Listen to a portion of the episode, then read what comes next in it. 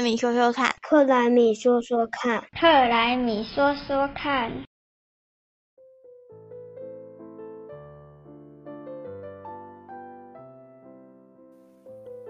大家常常在说的“近邻”，哎，我们今天来聊聊“近邻”两个字吧。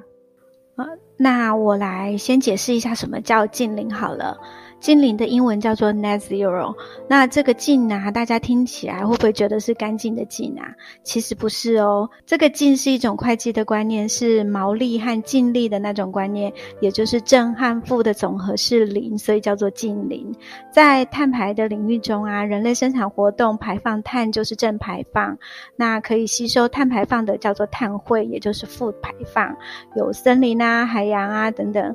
这两个部分呢，一加一减等于零，就是近零。所以，我们常常说的二零五零近零啊，其实就是未来不管你排放多少，只要找到足够的负排放来抵消你的正排放，就可以达到近零了。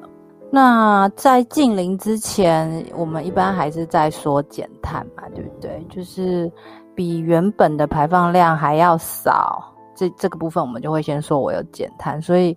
嗯，不管是企业、城市、国家，其实都会都会定，在在二零五零年之前都会定一些减碳的目标。那这个目标是要跟未来的自己比，还是跟过去的自己比？有统一的规定吗？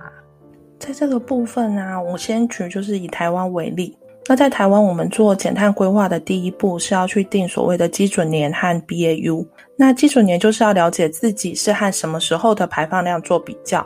那知道减碳为何而减，来定出绝对减量的数量。同时，我们也要知道什么事都不做的状况下，排放量究竟会如何变化。知道自己不节制状况下的排放量，用来定出相对减量的百分比。所以，刚刚微微提到的 BAU，它的英文是 Business as usual，就是你刚刚说的，什么事情都不做的情况下，就是照现在的方法活着。那一般来讲说。我们随着人口的增加或是经济的成长，通常是会预测 BAU 的排放量会比目前的高喽。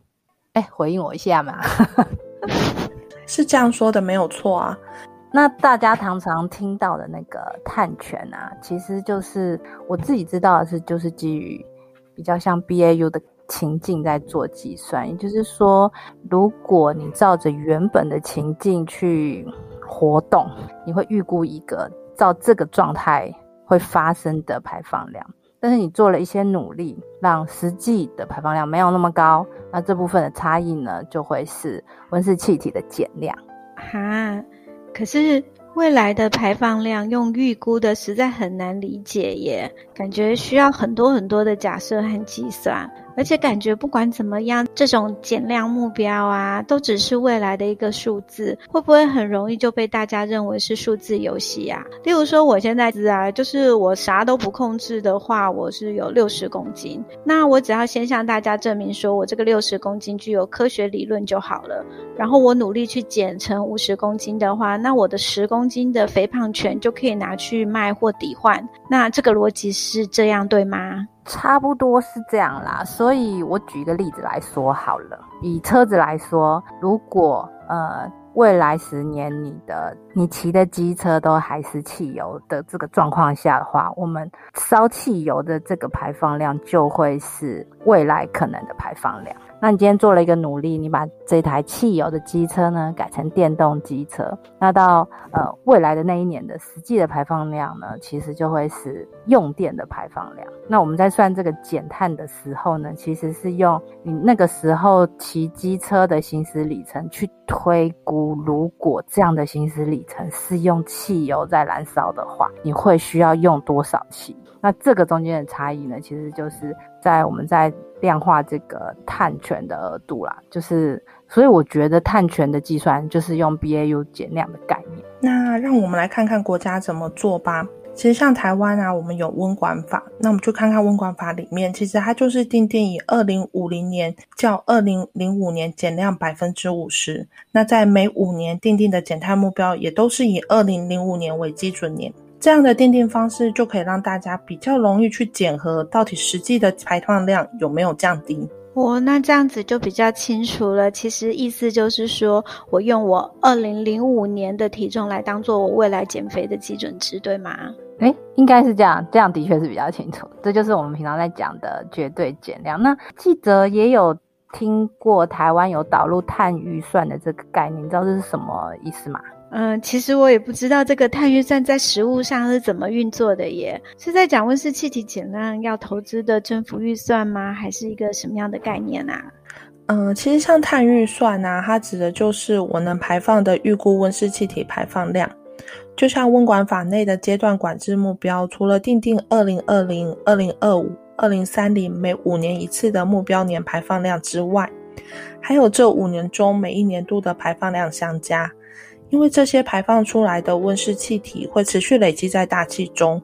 就像你今天只能花一百元，结果你花了一百零五元，超支的预算，明天你要少花五元，才不会一直透支下去。如果你今年呢排放量超过规划排放量的五 percent，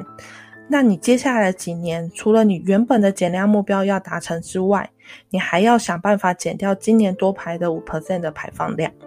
所以绝对减量的这种概念啊，就是搭配摊预算，我觉得的确是让我们大家对于数字上面可以比较精准的掌握。那其实，诶，对于那个神秘的这个 BAU 减量的这个概念，我觉得啊，大家其实都有减肥过。所以，如果如果你知道你接下来几天会有好几顿大餐，会暴饮暴食，所以我如果要确保我的体重可以持续降低，那我因为我预测了我接下来会。热量会爆表，所以我可能就要安排更多时间在跑步机上面跑跑跑，把这些热量消耗掉。那其实我觉得这种概念就是有点像 BAU 减量的概念，所以其实它是一个相对更保守的方式，去确保我们所有在规划的这些减量的措施呢，可以考量到可能增加的排放量，就是有把它纳进来考量的这种概念。可是二零零五年的我是个瘦子哎，我那时候只有四十五公斤哎。那这样的话，要我选的话，我要选 BAU 这一个。其实到了二零五零近零的时候，是不是表示其实我们没有太多选择的权利了啊？当然可以选择啊，其实就是换句话说而已。只要我们的体重啊控制得宜，那不要暴饮暴食，都维持在正常的趋势上，无论你选择的是绝对值或者相对值，都是一样的，就是要认真去执行就对啦。所以也就是说，减碳跟减肥一样的话，那 BAU 减碳就是跟未来的自己比较，绝对减量就是和我过去的自己比较。那碳预算就像总共我可以摄取多少热量的意思喽。啊，果然就是这样，果然是要改成这样子，大家才比较清楚这是什么奇怪的概念。那